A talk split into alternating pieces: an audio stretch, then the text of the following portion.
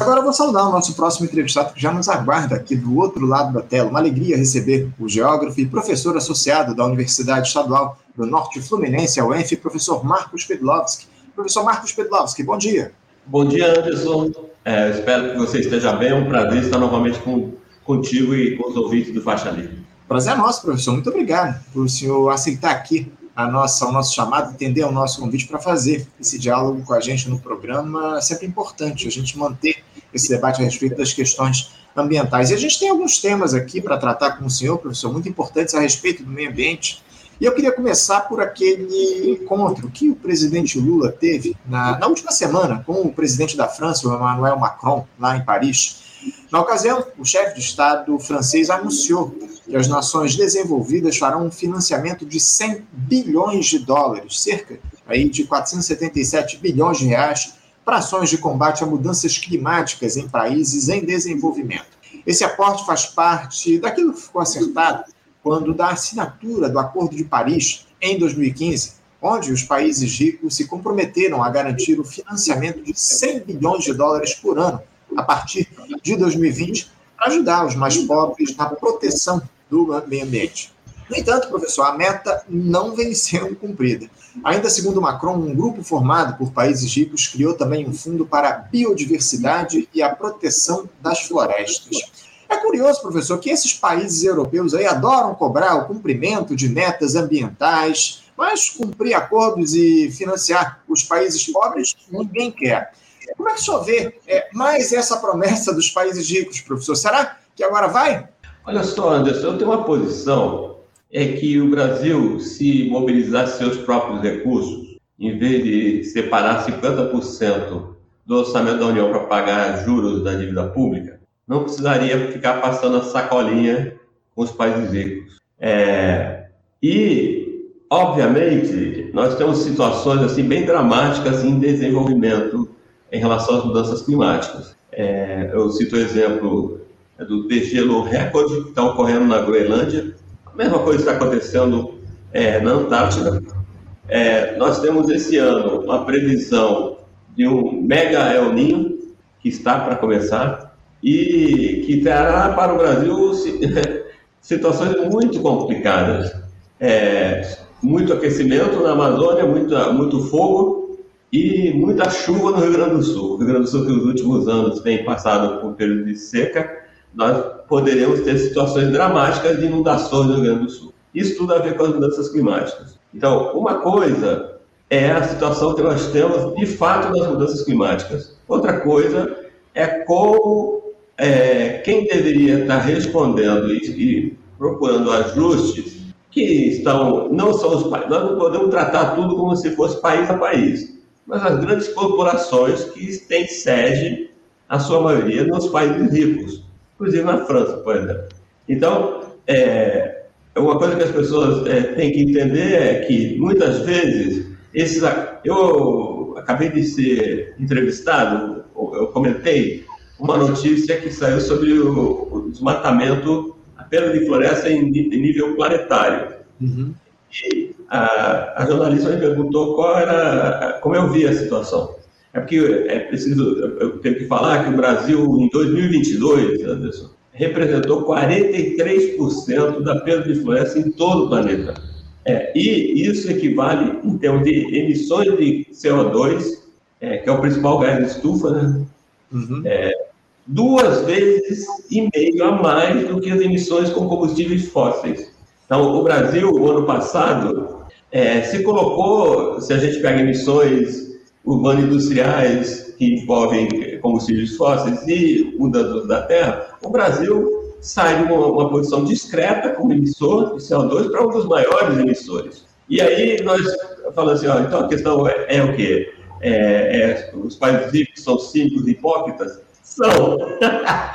Por outro lado, o Brasil não pode ficar, é, como eu tenho visto, ainda nesse governo, com a mesma, com a mesma retórica, que nós somos os coitadinhos. Eu tenho que lembrar, o Brasil é um país independente desde 1822. De 1822 para cá, o Brasil não pode alegar é, apenas a, a, herança colonial. Nós tivemos aí uma sucessão de situações, de opções que mantém o Brasil como um país de economia independente e o ciclo neodesenvolvimentista que pegou três governos Lula, dois governos Lula, um, um Dilma, é, contribuiu inclusive para um avanço descomunal da agricultura empresarial, é, que é, acelerou grandemente o desmatamento em todos os biomas florestais brasileiros. Foi decisão de governo.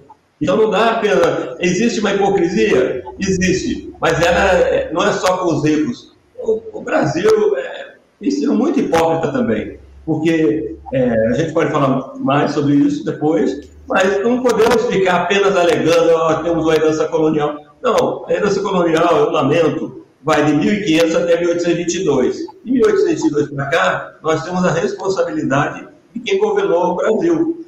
É, e aí eu diria que as famílias que governaram, governavam o Brasil em 1822, muitas delas ainda governam o Brasil em 2023.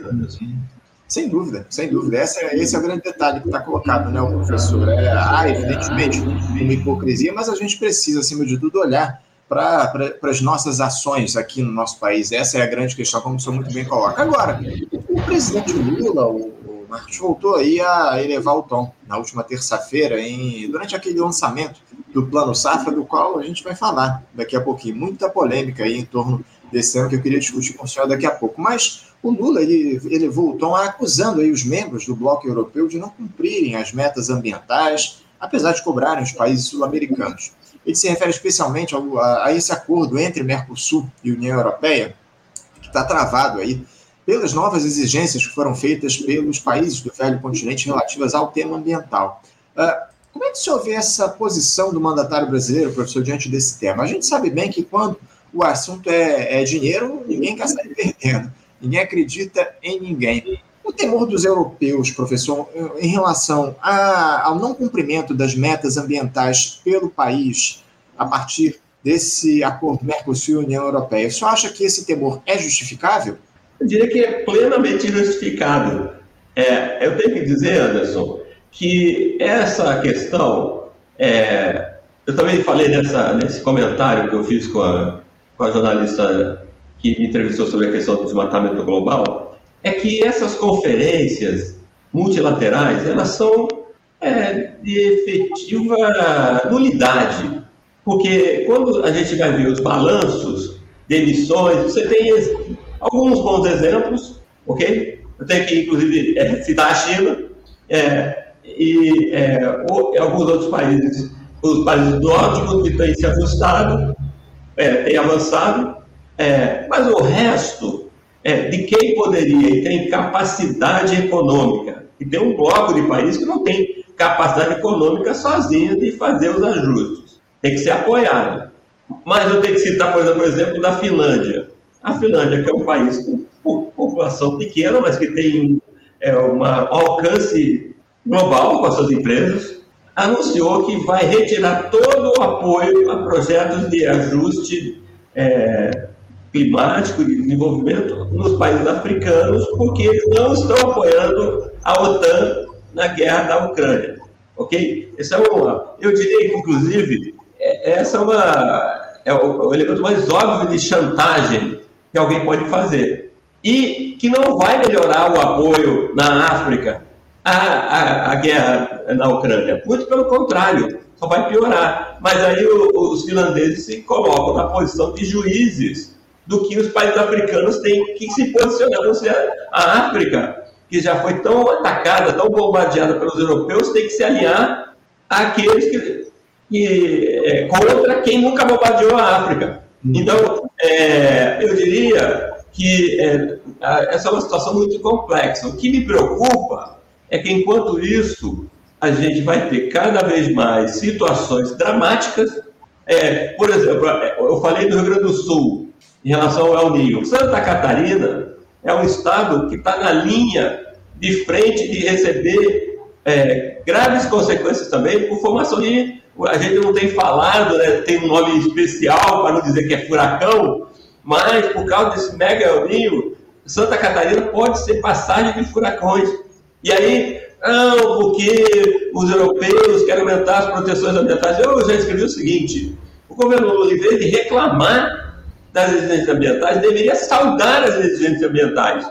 Por quê? Porque ajudaria a fazer um diálogo interno com os setores que são responsáveis pelas grandes, grande parte das emissões. Hum. É, em, em, vez de se sentir chantageado pelas novas exigências da União Europeia, o presidente Lula tem que falar, gente, tem uma situação aqui, a União Europeia vai... Ó, o presidente Lula gostando ou não gostando, o, o, Parlamento Europeu vai aplicar essas novas modalidades para conter desmatamento ilegal na Amazônia. Isso aí intolerável para eles. E deveria ser intolerável para o presidente Lula. Então, é, e aí a gente fala, não, isso é um cinismo, isso é... Não, não. É, a questão do desmatamento na Amazônia está fora de controle. É, só não está tendo mais desmatamento agora no governo Lula, porque é, porque não se implantaram a, a, a, as condições de comando e controle. Tá? É, até agora, é, eu, eu, vejo a Marina Silva quebrando um galho tremendo no uhum. presidente, porque ela não está reclamando publicamente da sabotagem que está sofrendo, ok? Ou, e eu vejo ela assim, muito isolada dentro do governo, quando ela deveria estar sendo apoiada. Okay? Mais, uma vez, né? Mais uma vez isolada, né, professor? Mais uma vez isolada porque está tentando fazer a coisa minimamente certa, ok?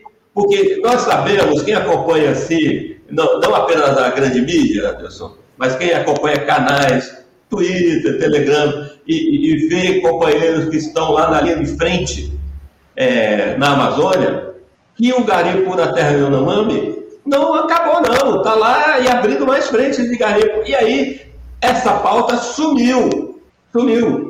E, e aí, aí as pessoas que só dependem da mídia é, da, é, corporativa para se informar vão achar que o governo Lula resolveu o problema. Não, o problema continua lá. E nós sabemos, inclusive, que o, o, o Exército se negou a entregar cestas básicas na terra de Amami.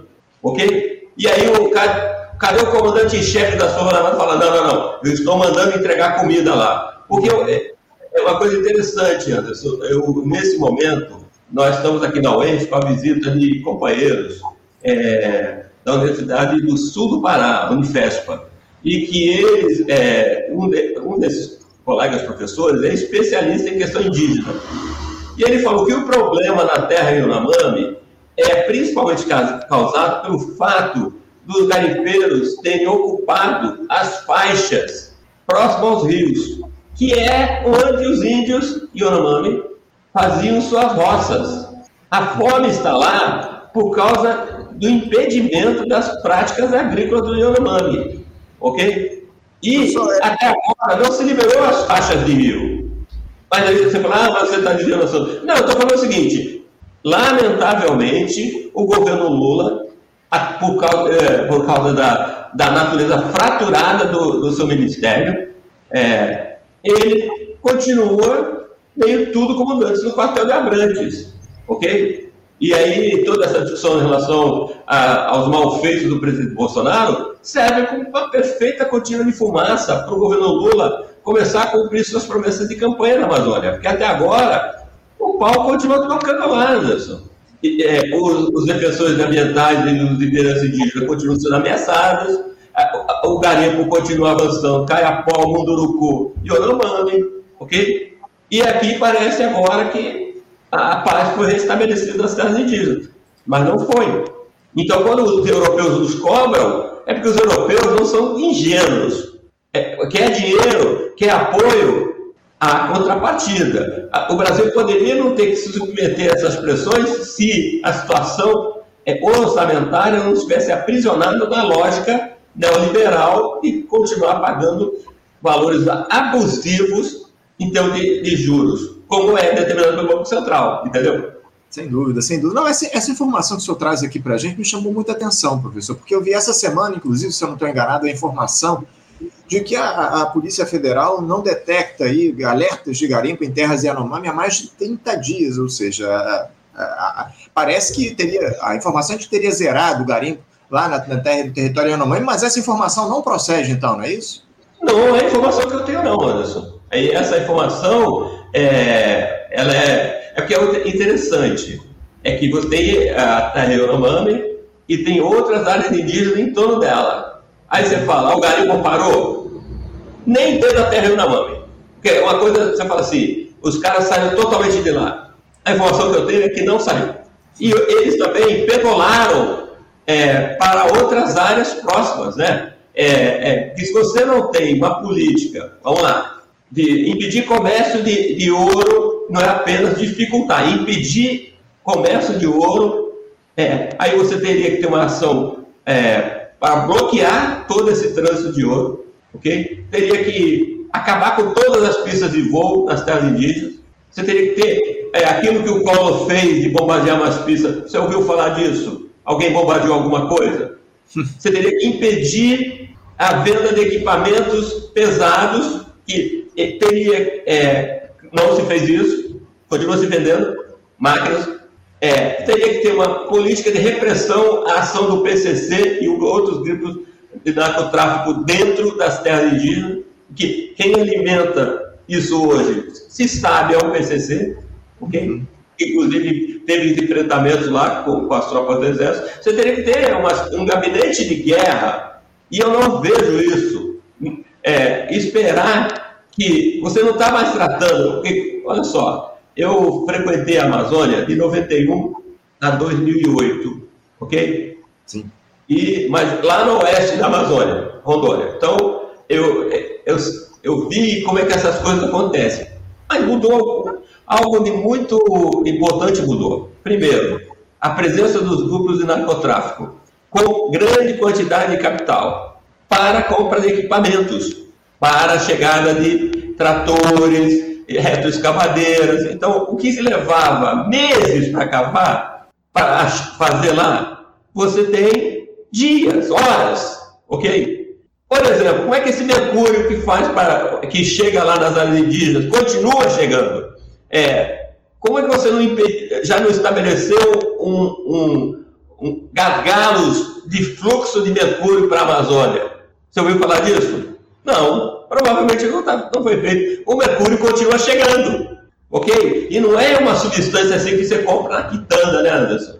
É, é ela é, a maior parte desse mercúrio é importado, chega pelos portos, passa pela inspeção e é, ela flui para dentro dos garimpos. Quem faz isso? Quem tem capital para fazer isso? Então, é, a gente tem, é, acho que, olha só, eu lamento falar assim, a gente tem que parar de brincadeira com coisa séria, né, Anderson? Essa, essa inspeção que o senhor fala, professor, é muito precária, né? A gente observa aí problemas sérios aí no, no que diz respeito a essas inspeções, enfim, servidores, ah, o nível índice de servidores públicos aqui foi, perdemos muitos é, fiscais em, em, todos os setores aqui no nosso país, enfim, os auditores fiscais do trabalho a gente perdeu, perdemos auditores fiscais da Receita Federal, enfim. Lamentavelmente, a fiscalização aqui no nosso país é muito precária. Isso se dá em todos os setores. Essa é a grande verdade. É um, é um drama esse no nosso país, a fiscalização de determinados serviços, determinadas é, comércios aqui no nosso país. Agora, o, o professor, eu, eu já queria trazer logo para o nosso diálogo aqui, o, eu acho talvez o, tema mais polêmico aí dessa semana, pelo menos na minha avaliação, porque eh, na, na terça-feira, recentemente, tivemos aí esse lançamento do Plano Safra, né? O governo federal anunciou o dispêndio aí de 364, 364,2 bilhões de reais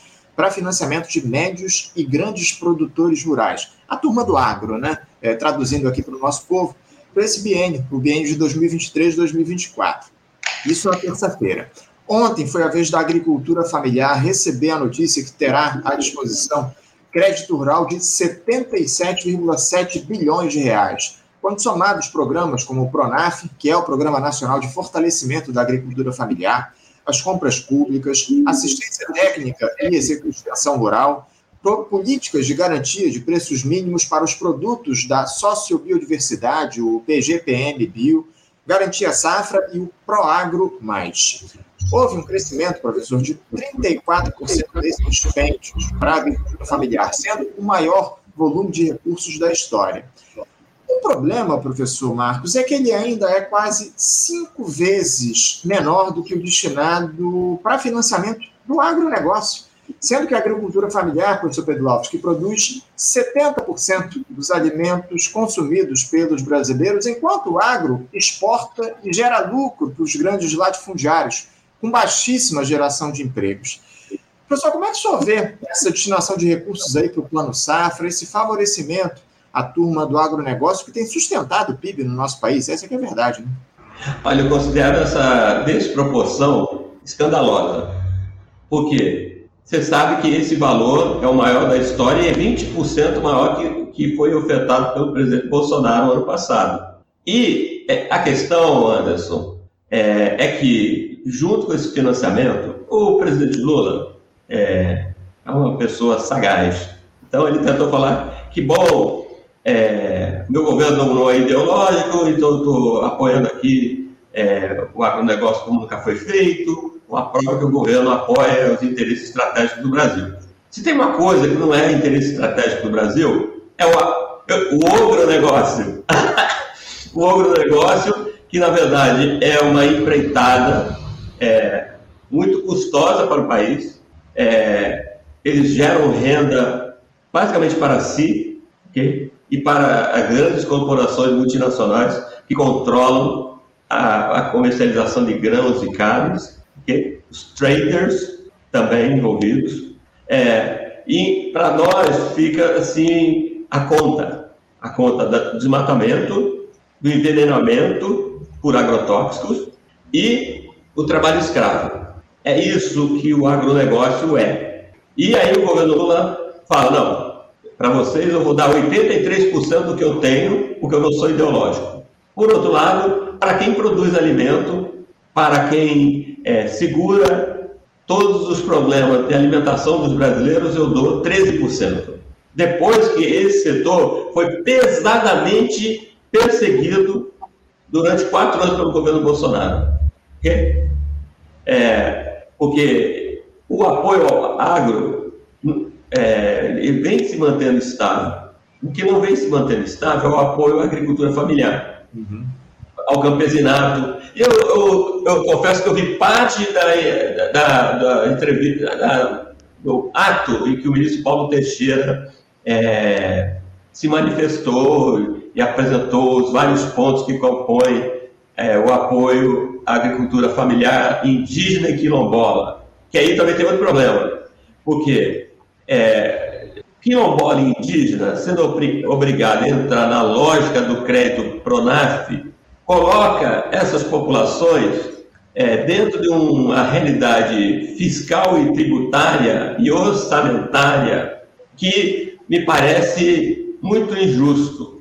Porque, é, por mais que determinadas comunidades indígenas e quilombolas já estejam mais envolvidas na economia de mercado, obrigá-las a entrar na, na, na, economia de mercado para produzir alimentos que muitas vezes ficam para alimentar essas populações é um contrassenso. Você deveria ter políticas separadas no MDA para essas populações, em vez de empurrar todo mundo para o Pronaf ou por outras vezes crédito que existam. Então, não só se financia menos, mas se, se joga para dentro é, desse montante de 77 grupos que deveriam estar sendo apoiados de forma a que eles não se submetam à lógica do Pronaf. Porque eu, eu digo, eu estudo reforma agrária, Anderson, ah, eu diria que desde 1991. E aí, lá se vão mais de 30 anos. Sim. E, é, particularmente aqui no Norte Fluminense, desde que eu cheguei na UENF, há 25 hum. anos. O Pronaf, além de entregar quantias irrisórias, que é irrisório, obriga os agricultores familiares assentados quilombolas indígenas uma série de regras que é, tornam até é, perigoso que eles aceitem pegar o crédito, entendeu? Porque é, senão o Banco do Brasil vai lá e executa as pessoas, ok? Então, eu diria, está tudo errado, porque é, eu, eu tenho que falar uma coisa assim, ontem nós tivemos aqui, nós estamos tendo um encontro de, de iniciação científica e de pós-graduação aqui na UEF. Hoje à tarde, inclusive, estarei com três das minhas alunas que estariam apresentando o trabalho delas. Esse é um, felizmente voltou a ser presencial depois da pandemia, é, porque é um momento único, né? apesar da barulheira, que, uhum. centenas, milhares de alunos conversando, daí eu que já sou meio surdo, fico louco, né?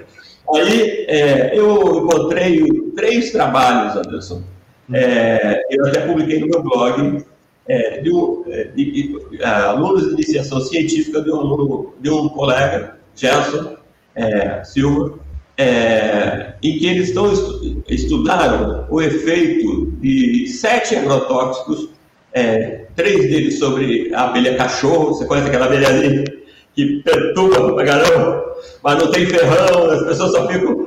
Eles estudaram o efeito de três agrotóxicos sobre a, abelha cachorro, o efeito do, de, um, de, um, de um agrotóxico, uh, um inseticida malationa, sobre uma lagarta, que, que é sobre, é, que atua sobre couve e repolho especializado, e, uma, e aí três agrotóxicos, dois bioagrotóxicos é, e, um, e um conhecido inseticida, lambda ciatrolina, sobre o milho, uma praga do milho. Sim. Aí eu vou dizer o que eles descobriram. Descobriram que é, esses três agrotóxicos iniciais é, não matam a, a abelha cachorro, mas causam uma alteração no tempo de voo delas, ok?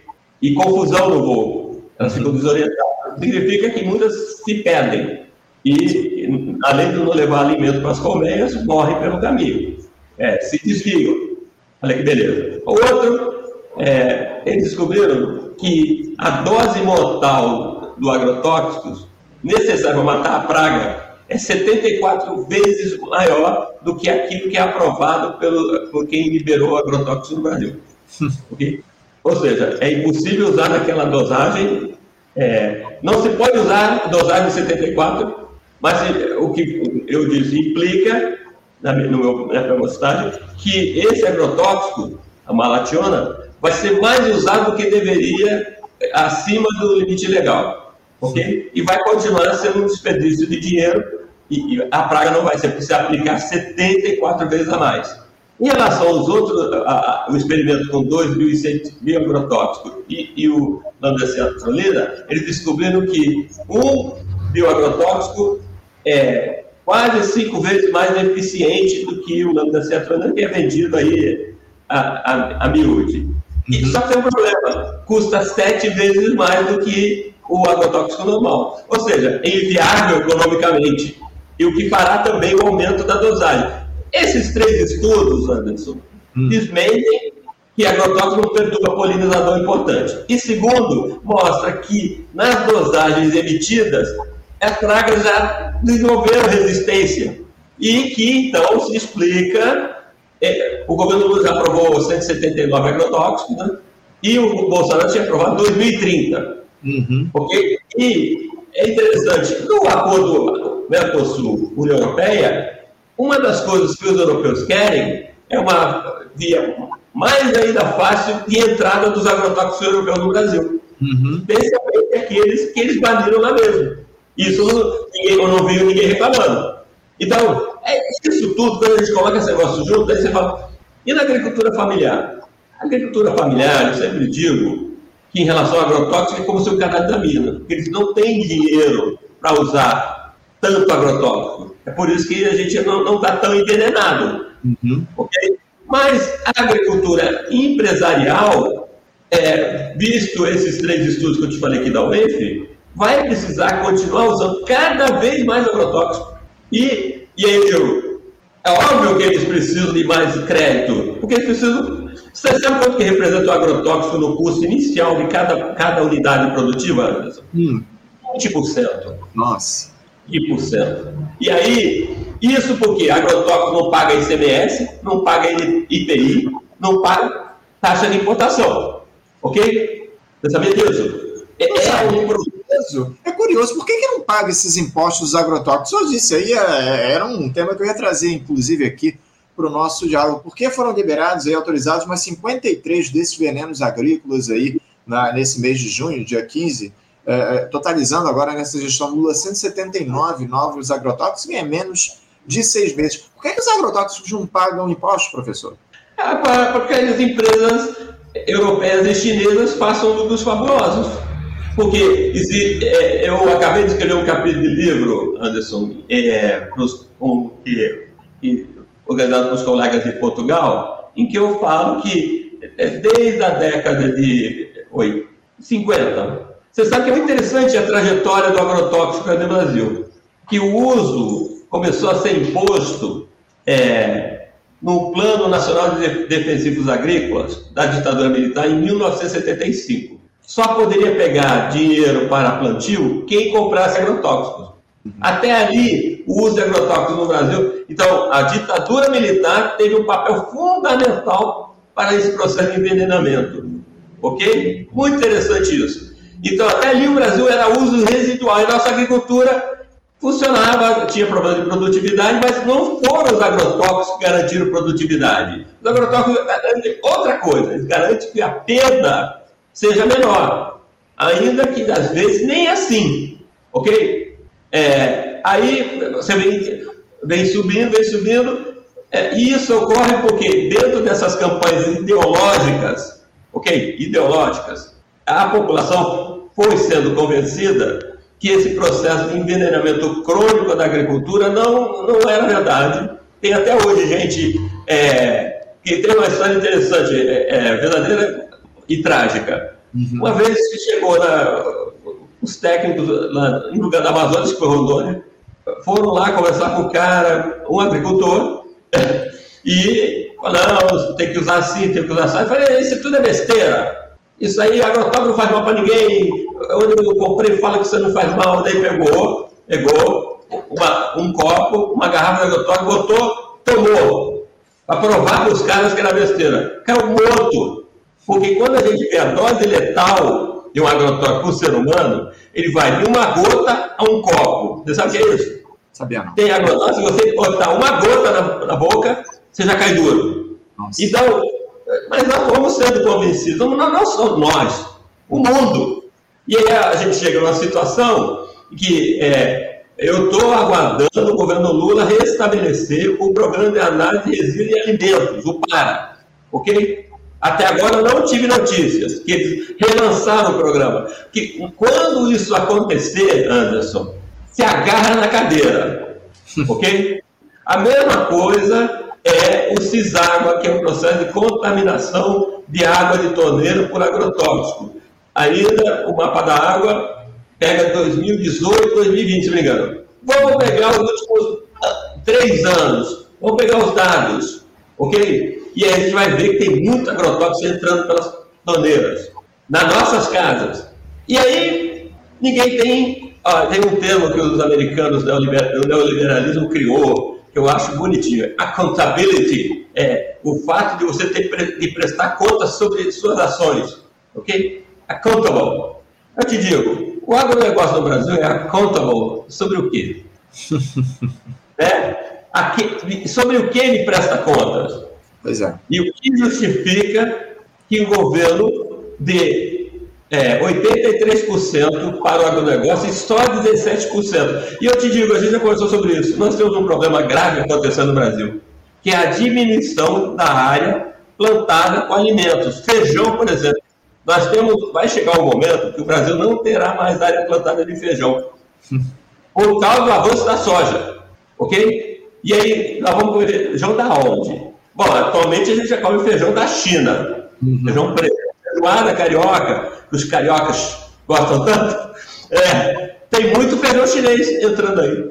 Que... E aí, e as pessoas não têm noção disso, mas aí, não é só o feijão chinês, é, tem a, a, as frutas que vêm do Chile, uhum. da Espanha, você tem bananas que vêm da Tailândia, cara. Sim. É, é, é, aí você fala, bom, mas aí a gente está fazendo, tá fazendo essa importação de alimentos, sendo um dos maiores produtores rurais, do, agrícolas do planeta. É, só que é de ração. É, é, essa é uma outra coisa. O Brasil produz ração, não produz comida. É porque a gente não, não desenvolveu ainda a habilidade de comer ração animal, né? Porque é disso que se trata o agronegócio. É disso que se trata essas grandes extensões de soja e milho e cana é, a cana é, não, é, não, não se enquadra mais. Milho e soja é ração. E aí, não, somos maiores produtores. Não, grande besteira. Nós precisamos produzir aquilo que é a cesta básica do brasileiro. E a cesta básica do brasileiro é garantir por agricultura familiar. Então, se não fosse para ser ideológico, isso aqui é interessante. Se o governo não fosse ideológico, para que de direita, teria que inverter a lógica do financiamento. Sim. Okay? Teria que a agricultura familiar ter o maior financiamento da história, não o agronegócio. Porque o agronegócio, é, uma vez eu fiz uma viagem, lamentavelmente a pesquisa acabou não resultando em grande descoberta, porque é, a gente não conseguiu dar conta do que a gente encontrou. Eu vou te contar a história. Quando eu cheguei no Araguaia, eu imaginava na minha é, cabeça é, pouco educada que eu encontraria muita floresta, é, áreas assim. Não, não, não, eu, eu, eu, vou precisar encerrar daqui a pouquinho a nossa entrevista, só para a gente resumir aqui a historinha. Não, não, tudo bem. Aí o que eu encontrei foi muito pastagem. Aí eu fui num encontro é, organizado pra, pela Bertin, que antes era ser assimilado pelo JBS, encontrei um cara lá que era um fazendeiro. Uhum. Falei, e você ali, olha, eu sou de Ribeirão Preto. Eu falei, pô, tá aqui nesse encontro? Eu falei, não, amigo, quando acabar isso aqui, eu vou para a fazenda e pego meu avião e volto para Ribeirão Preto, porque eu sou médico. ok? É, é disso que nós estamos falando, professor. É ok? Então. É, é, é, é o senhor traz um cenário aqui muito grave, professor, mas que mostra bem o que é, o que representa o agronegócio aqui no nosso país, o agronegócio que é efetivamente é, para exportação no Brasil. Essa é, o grande, é a grande questão. Né? Infelizmente, se produz o que os grandes latifundiários produzem aqui são produtos para exportação para enriquecerem, não efetivamente para entregarem comida de qualidade para a população do nosso país. Quem faz esse trabalho, evidentemente, é a agricultura familiar. Infelizmente, o professor faz, as prioridades estão absolutamente distorcidas aqui no país e a gente precisa fazer essa cobrança aqui no Faixa Livre e a gente conta com o senhor para fazer esse debate, esse diálogo aqui no programa. Professor, muito obrigado pela sua participação. A gente certamente vai voltar a fazer esse diálogo proximamente no nosso programa a respeito dos temas relacionados ao meio ambiente no Livre. Muito obrigado, professor, pela sua participação. Eu desejo um ótimo dia de trabalho e deixo um abraço forte. Obrigado, Anderson. E mais uma vez eu quero dizer para os ouvintes e telespectadores que apoiem o Faixa Livre, que essa tirinha que está aí embaixo é importante, é importante financiar o Faixa Livre e é um prazer sempre estar contigo, são sempre conversas muito interessantes, eu agradeço sempre o convite, esse convite, é algo que realmente me dá muito prazer conversar contigo. Eu que agradeço as palavras, professor, o apoio de sempre e ajuda aqui para a gente entender um pouco mais do meio ambiente a partir da sua participação. Um abraço para o senhor, professor Marcos, até a próxima. Conversamos aqui com o professor Marcos Pedlovski, ele que é geógrafo e professor da Universidade do Estado, aliás, da Universidade Estadual do Norte Fluminense, a UENF, um comentarista já há muitos anos no nosso programa, o professor sempre contribui muito aqui com o diálogo no nosso Faixa Livre. É, bom, gente, eu já tenho aqui nosso último entrevistado do outro lado da tela, eu vou chamá-lo para conversar conosco, mas antes disso, a vinheta. Você, ouvinte do Faixa Livre, pode ajudar a mantê-lo no ar faça sua contribuição diretamente na conta do Banco Itaú, agência 6157, conta corrente 99360, dígito 8. Esta conta encontra-se em nome do Sindicato dos Professores do Município do Rio de Janeiro e região, o Simpro Rio, uma das nossas entidades patrocinadoras, mas seus recursos são destinados exclusivamente para o financiamento do nosso programa. Você pode fazer sua doação de qualquer valor, utilizando também a nossa chave Pix, que é ouvinte@programafaixalivre.com.br. Sua contribuição é fundamental para a manutenção desta trincheira progressista no ar.